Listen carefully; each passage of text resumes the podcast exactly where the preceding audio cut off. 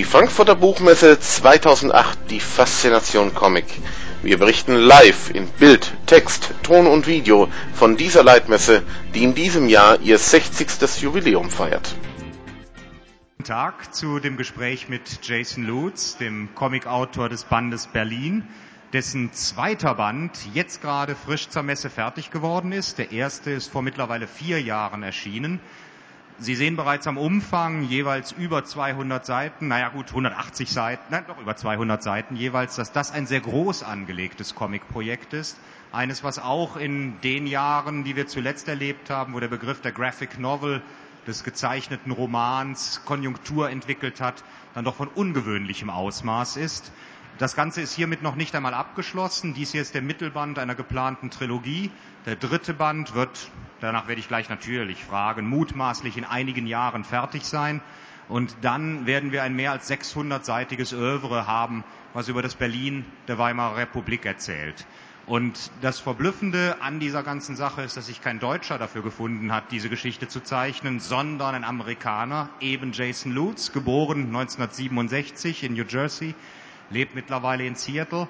Und darüber möchte ich mich mit ihm unterhalten und ich werde einige Bilder und einzelne Seiten dort oben hin projizieren, sodass wir ein bisschen klarer anhand der Grafik machen können, wie dieser Comic arbeitet, wie er gezeichnet ist, was für Tricks darin angewendet werden. Und das Ganze wird, wie Sie sich vorstellen können, auf Englisch laufen. Ich hoffe, dass wir halbwegs verständlich für Sie sein werden. An Jason Lutz wird es nicht scheitern, an mir vielleicht schon eher. Haben Sie Nachsicht. Ich wette, die Antworten werden alles ungefähr wieder richtig stellen, was ich gegebenenfalls naiv fragen werde. So, Jason, let's just start our conversation. There were four years between the two volumes of Berlin in Germany and even a quite longer time in the States. What took you so long to do the second part? Uh, I, uh, after I, I did the first several chapters of the first volume, I, I wasn't making enough money to survive. So I had to take on other jobs. And what were these jobs? What, did were these do? jobs? Um, I freelance illustration. I washed dishes for a long time. You did? Yeah, yeah. I was a Wow. dishwasher for professional dishwasher for. In fact, that was my favorite career to date. Quite was for being sure. A dishwasher. Um, any job I could find really to pay the bills, and um, the more you know, when I originally put out this book, I wouldn't get paid until um, by my North American publisher until three months after publication because they are a very small publisher and didn't have a lot of resources. So it was sort of a downward downward spiral. The more I didn't work on the comic, the more I had to do other work, and um, ended up only being able to put out a chapter a year for a period of time. So in, in North America, it was um, actually I started the project 12 years ago. So I've been working on it a very long time. How long will it take you to finish the whole job? Do you plan for another six weeks, six years for the, for the third volume? six weeks would would be be great. great. Yeah. Um, I, I'm, I'm right now at my current rate of production. It'll take me four more years. That's quite fast. Well, for me, that's fast. yeah, Yeah, You're, you're raising the pace. That's fantastic. You published it in, in America in form of, of, of single comic books, 24 pages each. Why this, this short format and why the collected ones in, in Germany? Um, well, the, the original intention when I set out to start the, the project, I knew that it was going to be um, a 600-page book. I wanted a single. My, in fact, my original goal was to have a comic book with a very thick spine, um, regardless of the content. And um, uh, the easiest way at the time to get published in America was to do. This is a standard comic book in America, a flimsy pamphlet like this. But it looks beautiful. yeah, thank you, thank you. Yeah, we're very happy with the design. Less and less people do this these days because the market for these specific books is really disappearing. I see. Um, but we're going to follow it through for the entire for the entire project. Um, but the original point was that by putting out one of these, I could make a little bit of money sooner Yeah. than spending you know four years working on a single volume and then getting paid after that. So this was a way to try to make a little money as I went along. And I also um, liked the idea of having a different um, a different package to, Yeah. to design and, and play with. And there were aspects of like this is supposed to be suggestive of a swastika. It is, in fact. Um, no, no swastika is ever shown inside the book itself, um, which was very important to me to actually not have that symbol, um, just because it's so powerful and so. Um, we we have so many uh, associations today with it that are so powerful that to to put it in the book felt like too much of a um, a shorthand. Uh, uh, uh, it would sort of people would immediately think things when they saw that, and I wanted people more to pay attention to the people as opposed to the symbols. So I just tried to suggest it using the, the cover, but you might not necessarily see that, but it might put the idea in your head. So that was a design aspect that we played with, and then the colors over the course of the whole series, the um, the colors are these are not in order, but the colors go through a gradual color shift towards more um, saturated colors. So I'm always playing around with those formal elements as well, trying to figure out what works. And then um, the original goal was always to have a trilogy. So my North American publisher also is putting it out in collected volumes. Um, but it's great that actually to, to see this just in the you know when German readers get it, they get it in one big chunk, which is the way I would like readers to receive it. This is this is a difficult thing for people to keep up with.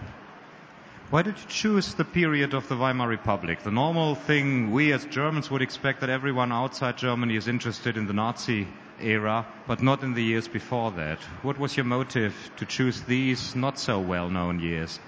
Um, I, I, think it was exactly that. It was uh, that all of the information I got as a as an American with a, a very poor uh, public high school education in America uh, was about uh, the war and the Holocaust, and it was never really addressed in depth. It was always a series of dates and numbers, and um, a very cursory treatment of the subject. And I, as an adult, um, I became very interested in the reasons leading, the events leading up to those events, and, and like what what allowed all of those things to happen, um, as opposed to the events themselves, which you know there's been so much written about the war, like in such incredible in depth and detail. But in English, it's there's not a whole lot of um, of work addressing the years leading up to that and, and the situation. So I just became very personally interested in, in that. Let's take a look at it, some of the panels and some of the pages of your book, because I'd love to, to, to talk about the context, the graphic work you did. Let's just for the beginning make the, the entrance into the second volume of Berlin. The, for the first volume that started with one of the, the main characters, Marthe Keller, is arriving by train in the, the city of Berlin. And now we, we have new important characters of, of, of your, your line of comics. We have a, an American jazz band that arrives in Berlin. They are coming again by train. Why this? By the, bus. By, by, by bus, yeah, very sorry. Why these, these arrivals at the Stardust? And why choosing an American band as a, as a new central motive in the second volume? Uh, well, each volume has a number of uh, themes that uh, I work within that I try to distinguish it with. It's um, the first book is called in English it's called City of Stones, and then second book is City of Smoke, and the last one will be called City of Light. And for me, that's a progression from material to immaterial. And uh, the, the volumes will also be defined by uh, uh, rela- pairs of relationships. The first volume, uh, Kurt, uh, a journalist, and Marta, an art student, have a relationship, and that their relationship sort of defines the first volume. And then the second volume is about uh, an American jazz musician and the German woman he falls in love with. And then the third volume, the main relationship thread will be, be, be between um, Sylvia Brown and David Schwartz, two other characters. Um, and the, the coming into and leaving of the city um, is, is, is just both uh, me as somebody who tries to imagine the city and entering into it. That visual motif was something that really uh, appealed to me, and, and for, for, for readers in America, I thought it was a really good way to, to bring, to actually literally bring them into the city through the eyes of an outsider. Um, and I really wanted an American jazz band in there to get uh, a little bit of an outsider's perspective on what it might have felt like for them to enter into that world at the time. Um, jazz was, of course, very, very popular then, and I wanted to explore more um, of that aspect of the of the culture. Yeah. The culture is a very important thing, in fact, in, in this book. Here we have uh, some panels about the, uh, the, the, the magazine Weltbühne, which many of you may know, but I guess not many Americans will know it and will not know people like Carl von Ossietzky or Kurt Tucholsky and people like that. And one of your characters, Kurt Severing, one of the, the main characters, he's a member of the editorial staff of, of the Weltbühne, and here we see one of their conferences debating politics and then the Weimar Republic. How did you do research for these scenes? I, I read. Um, I don't. I don't. To my embarrassment, I do not read or speak German, so all the research I did was in English, and um, I came across a book called uh, German intellectuals in the Weimar Republic. And um, I, that's where I discovered Ossietzky. I had never heard of him before, and the more I read about him, the more fascinated I became, and the more um, uh, I, you know, I, I, admire him. I think he was a really uh, uh, admirable figure uh, at the time, and I really wanted to. Uh, for me, it was an exploratory, investigative experience of trying to understand the politics of the time through his writing and through his editorial um, perspective. So I just read as much as I could about him and all the other writers and tried to get a good mental image of what their world would have been like. And then, you know, that, that conversation is largely invented, but based on a lot of ideas that they espoused at the time. Yeah. When we look at, uh, at some pages earlier, we have the, the same people debating together and so. And uh, we have these, these, these wonderful graphic elements, for example, like these just scribbled pencil and then the piece of paper. How do you use these effects of, of imaginary things that, that people work with? That's, there are some scenes in, in your books which use this kind of technique. I'm always trying to find. Um, I'm always pretty much in every chapter. I try to find some new way to use comics that may not have been used before to try to express something to um, to communicate something in a, in a new way that um, hopefully doesn't draw too much attention to itself. Ideally, no, I think it doesn't because it is, it's quite rare, in fact. But of course, when you use it, it, it has a point each time for, for itself, and yeah. that's what fascinates me. You remember the, the first times you used it, but you have forgotten it up to then, and, and that's really great. Well, thank you. Yeah, it's it's it's a, it's a tough balancing act because yeah. if I get too clever, I don't then people pay attention to me being clever, and that's not the point. So so a lot of times I'll do that. Like right now, looking at it, I think maybe that's maybe too much. I don't but think so. It's done. So, so take a look at, at, a, at a picture like this. This, of course, is a little bit like the photography by August Sander, the, the different professional classes and things like that. Did you use Sander as a source book for, for some of your panels? Oh, yes, absolutely. In fact, uh, Gudrun Brown, um, yeah. uh, one of the characters in the first volume, is, is based very is directly based on a photograph by him. But yeah, I have I have I think all of his published work. Oh, I see. And I refer to it constantly for all kinds of not just you know uh, the way people looked and their clothing and details, but background you know yeah. little details in the background which are hard to find in other sources. So yes, yeah, Sander is a huge huge source for me. What's fascinating for me is that, that you have the different classes present in, in, in your comic book. You have the, the, lower classes, the higher classes, the middle class, and everything. This, of course, is now the worker class or so, and you change it from, from, from each uh, comic book to, to comic book that the main characters change. You have different aspects of social life in, in Berlin. How did you compose that? Was that clear from the beginning on that you will show every aspect of, of the life in, in Berlin? And did you plan it exactly that, that, that, and that will happen? Or is it a little bit more spontaneous in the events of things you have to tell? Uh, that, that aspect actually was planned from the very beginning. I, I set out to, I remember I made a list of the, the things I wanted to address in the story and one of the goals was to show as broad uh, uh, a portrait of human life at, at, the time as I could. And that I remember I had a list of uh, different kinds of occupations and different people from different social classes, and also um, like the five senses. I was how can I how can I show smell and taste and touch and music? How can I try to convey that in comics? Like um, that as a challenge was very important to me, and to really um, I saw it partly as a, an attempt to uh, to really use comics to express as much about human existence as I was capable.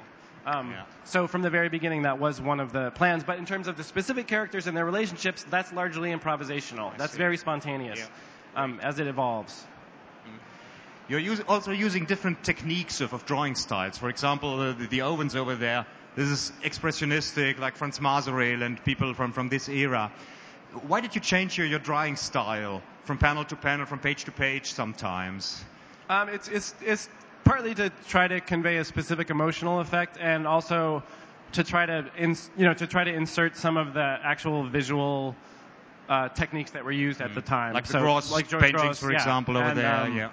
And yeah, it's a very poor. It's a poor Masereel attempt. Those are actually copies of Grosz drawings, but um, that's like a pseudo Masereel drawing, um, which is a little too much. It doesn't really work. well, I think it works me. quite well because I'm my own worst critic. So. yeah, well, but it, it evokes the, the, the specific artistic situation Yeah, of no, Berlin yeah. of this time, and that's as perfect, an image, I guess. Yes, as an image, I, I think it works. The actual drawing of the image, I'm unhappy with. But the thing I think I'm actually good at is the actual, like the choosing Yeah. Mm-hmm. of what image and what words to put together. And and I have, you know, my real struggle is with um, making the art, you know, the way I really want it to look. But I Yeah. feel like the thing that comes naturally to me and where my actual skill lies is in the more the engineering See, of it, yeah. the, the the architecture as opposed to the actual rendering Mm-hmm. of it. Another example for this art of engineering is, of course, this panel, which, which has, of course, the, all the, the vitality of, of the, the golden 20s in Berlin. You have all the things you could imagine from the movies and, and from the Art Deco episodes and so. But this, of course, for you is a very unusual panel because of these, these, these really big sound words and, and everything like it.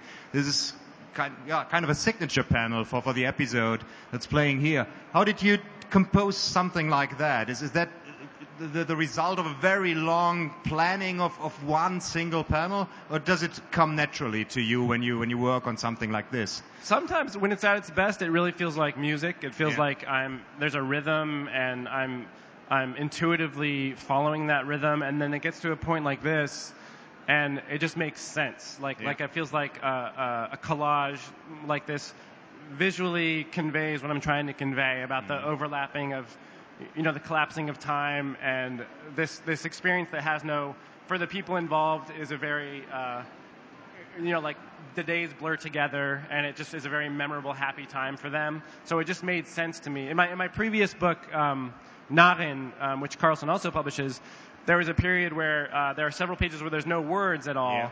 And um, I didn't even think about it when I did it, but later people always mention it to me, and then later when I go back and read it, I realized it was a very, it was almost like a bridge in a song, like a musical, like a transition in terms of the rhythm.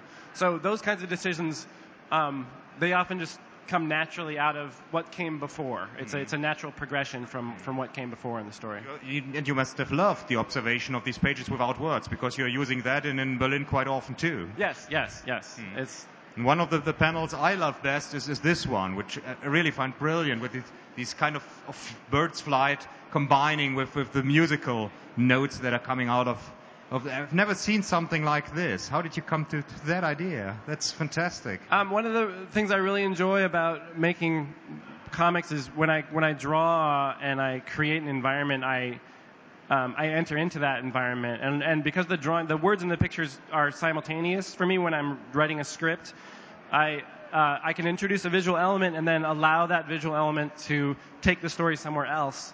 So in this case, I, there was already a flock of birds sitting on the roof, and um, the radio is playing, and a musician is playing along with the radio.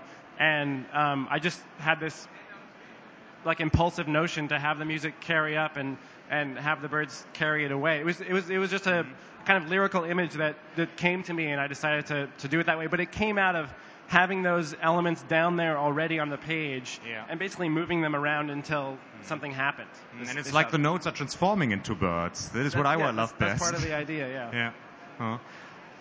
This one reminded me a little bit, but well, let's see if we got the, the the lower half. No, unfortunately not. But but this sequence, the, the last panel, I've got it here as a paper copy. The last panel for me looks a little bit like Hergé.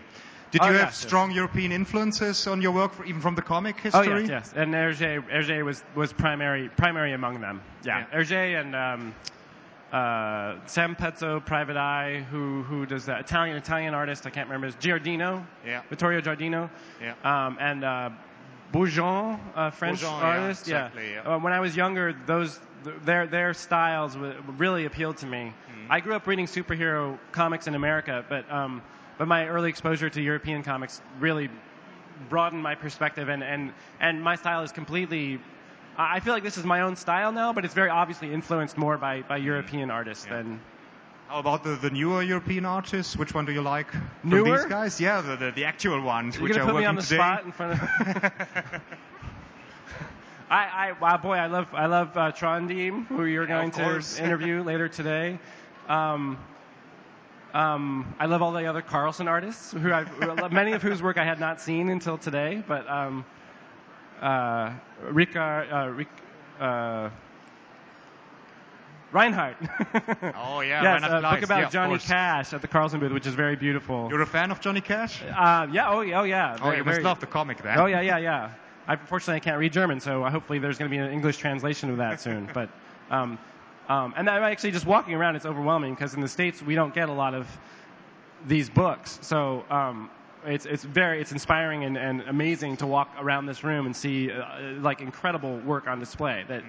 It boggles my imagination given given the work that I see in the states. Mm. Here we have a quite action-packed page. We have kind of well, try of, of a theft and, and people pursuing each other and things like that. And very much happening there. And then we have these very poetic scenes, very poetic pages like this one, which ends on this very quiet note with just the eyes looking into the very small panels and so on. So you, you have a very, very strong rhythm in your book. How long? Uh, how do you, do you compose the single books? Is there, is there always a kind of, of, of musical rhythm into the, the single volumes of this? Do you have uh, a kind of melody playing in your head when you're composing the, the different narrations? Yeah, that, that would be a way to describe it. Um, I mean, I'm not, I'm not actually a musical person. So actually, when I do scenes that are about music, I always feel like I'm getting it wrong because I, I don't have, I mean, I certainly appreciate music, but I'm not a musician and I don't really understand it formally. Um, comics is really my medium, and, yeah. and, and uh, the analogy is, is appropriate because it is, um, I, I have a structure. It's like jazz. I have a structure, 24 pages a chapter. Um, 24 chapters long, and within that structure, um, I, I, you know, set down certain ideas or themes, and then I improvise within those themes. So yeah. I guess the music analogy is actually very apt. Mm. Um, so a lot of it is feeling it out, much like the crow and the musical note panel. A lot of it is just putting the elements down and arranging them and figuring out like a, a flow that that both conveys what I'm trying to convey and um, maximizes the qualities of comics. Um, mm. What I feel like qualities that are integral and unique to comics. Yeah. But if you if you don't regard yourself as a kind of musician, how can you explain something like that? that is really fantastic to just to see someone playing the clarinet and doing the, the, the concert work and everything like it. it is one of well for, for me one of the best portraits of a musician I've ever seen. Oh, thank so you. you, you must be quite close to, to this art form too. Um, I, well, I would like to. This was actually a great experience. I, I found a piece of music that I wanted him to play. And this is a two page sequence. This is the first yeah. page. And I, I took this piece of music and I went to a coffee shop. And all day long, I just listened to it over and over again and made drawings, like little diagrams. And, and I mean, not knowing how to write or read music, I, I would make what I would imagine the notes to sound like and, and the way that the rhythm broke down. And then I would take those little diagrams, abstract uh, drawings and then turn them into a page that, that attempts to capture what the music sounds like. So that was this is another example of like a challenge I set for myself that hopefully you know fits into the the feeling of the rest of the work yeah. and doesn't seem too uh, uh, too grandstanding, too drawing attention to itself too much. Um, but that was a really a really satisfying uh, couple of pages to, to work on. I think you could sense that as a reader. And what I found very fascinating was that you focus absolutely on the musician. You, you don't have any details on these two pages. They're just the figures, just the characters playing. In comparison with a page like this one, which is so rich in details, and even you, you can compose, of course, of the six panels, one big panel. That, of course, is something that Spiegelman did quite fascinating in Maus.